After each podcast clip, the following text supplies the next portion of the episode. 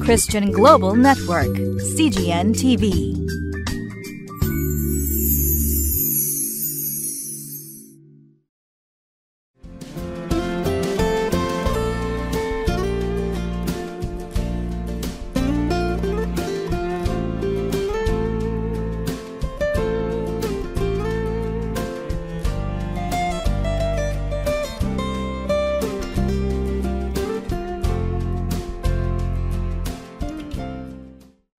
皆さんこんにちは。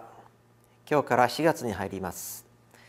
今週は受難週となっておりますので日曜日までイエス様の十字架と復活をご一緒に学んでいきましょう。そして共にイースターを待ち望んでまいりましょう。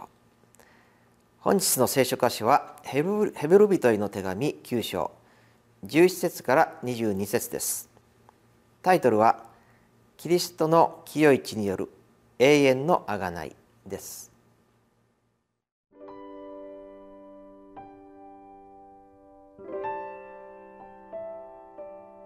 ヘブル人への手紙9章11節から22節。しかしキリストはすでに成就した素晴らしい事柄の大祭司として来られ手で作ったものでない。言い換えればこの作られたものとは違った、さらに偉大な、さらに完全な幕屋を通り、また、ヤギと子牛との血によってではなく、ご自分の血によって、ただ一度、誠の聖女に入り、永遠の贖いを成し遂げられたのです。もし、ヤギとお牛の血、また、目牛の灰を汚れた人々に注ぎかけると、それが清めの働きをして肉体を清いものにするとすれば、まして、キリストが傷のないご自身を、とこしえの御霊によって神にお捧げになったその血は、どんなにか私たちの良心を清めて、死んだ行いから離れさせ、生ける神に仕えるものとすることでしょう。こういうわけで、キリストは新しい契約の仲介者です。それは、初めの契約の時の違反をあがなうための死が実現したので、召された者たちが永遠の資産の約束を受けることができるためなのです。遺言には遺言者の死亡証明が必要です。遺言は人が死んだ時初めて有効になるのであって、遺言者が生きている間は、決して効力はありません。したがって、初めの契約も血なしに成立したのではありません。モーセは立法に従ってすべての戒めを民全体に語って後、水と赤い色の羊の毛とヒソプトの他に、子牛とヤギの血を取って、契約の書自体にも民の全体にも注ぎかけ、これは神があなた方に対して立てられた契約の地であると言いました。また彼は幕屋と礼拝のすべての器具にも同様に血を注ぎかけました。それで立法によればすべてのものは血によって清められると言ってよいでしょう。また、血を注ぎ出すことがなければ、罪の許しはないのです。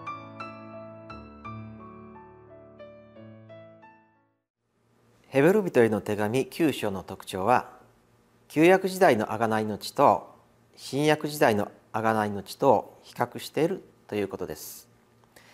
それにより、イエス様の贖いがいかに完全なものであったかを証明するというのが目的です。ちなみに旧約時代とはイエス様がまだ来られる前の時代のことであり新約時代とはイエス様が来られてからの時代のことです。12節ヤギと子牛との血によってではなくご自分の血によってとあります。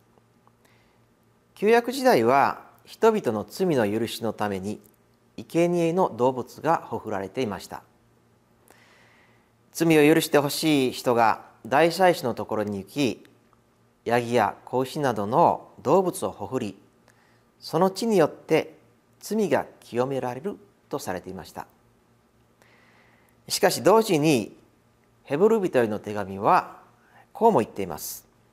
ヘブルの10章4節ですお牛とヤギの血は罪を除くことができません。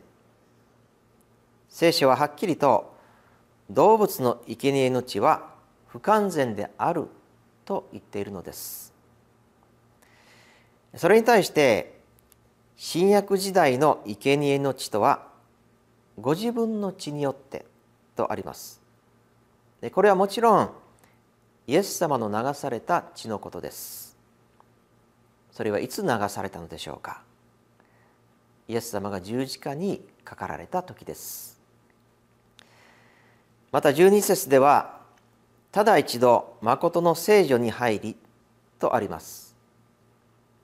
イエス様が十字架につかれて血を流されたということは霊的な意味で言うならば大祭司が聖女に入ったということです。そしてそれはただ一度でよかったんです。それに対して動物の血を捧げるならばどうでしょうか？ヘブルの10章1節と2節。立法は年ごとに絶えず捧げられる同じ生贄によって神に近づいてくる人々を完全にすることができないのです。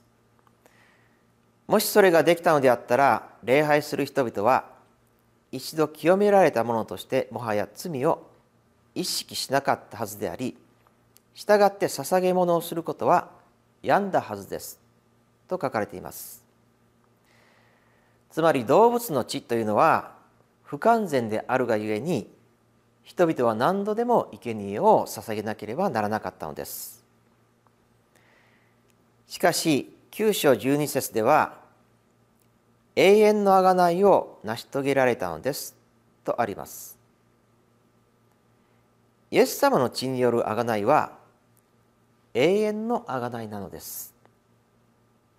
たった一度で永遠に効力のある贖いなのです。なぜイエス様の血にはこれほどの力があるのでしょうか。それは14節にあります。キリストが傷のないご自身を常しえの御霊によって神にお捧げになったその血とあります。旧約時代も傷のある動物を捧げてはいけなかったんですね。そしてイエス様こそまさに傷のない捧げ物であったのです。なぜならばイエス様には罪がなかったからです。第一ペテロの2章の22節。キリストは罪を犯したことがなくその口に何の偽りも見いだされませんでしたとあります。全く罪のない神の子であるイエス様の血ほど完全な生贄はなかったのです。それゆえにたった一度で全ての人の罪を永遠に許すことができました。9章15節。こういうわけでキリストは新しい契約の仲介者です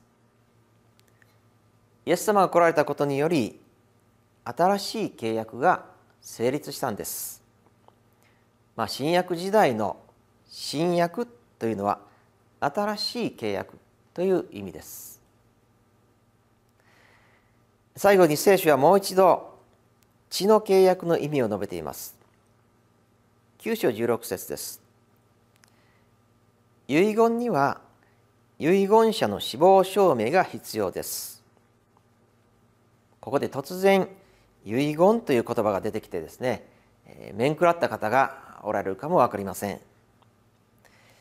それは先に述べた血と関係しているんです。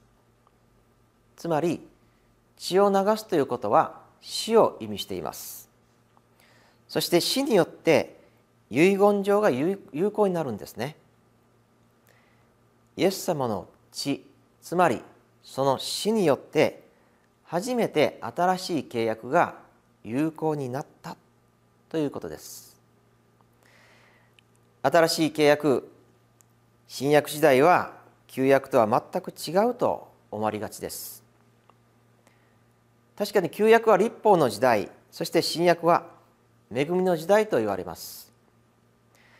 しかし旧約時代から貫している原理があるんです。その原理とは22節にある血を注ぎ出すことがなければ罪の許しはないのです。というものです。神様は契約のためには血を必要とされました。ただこの現代ではその血をイエス様が流してくださったということなのです。それゆえに私たちは今罪の許しを得ることができます今私たちは許されています同時にその許しは血なしに成立したのではないということを覚えておきたいと思います。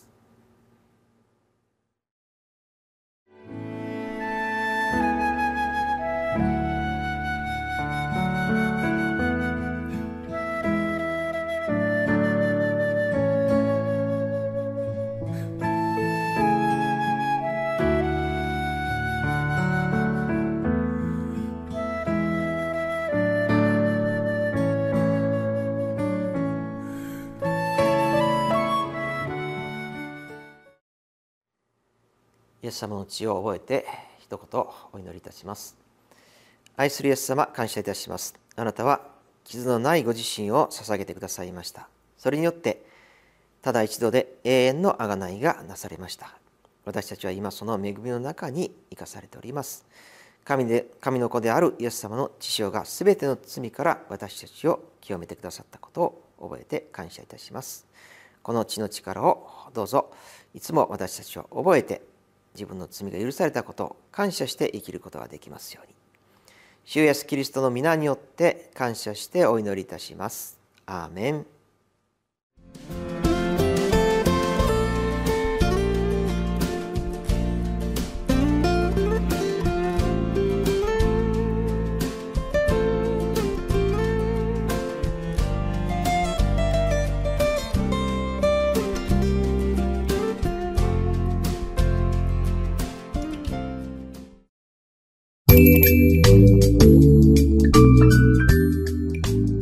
Christian Global Network, CGN TV.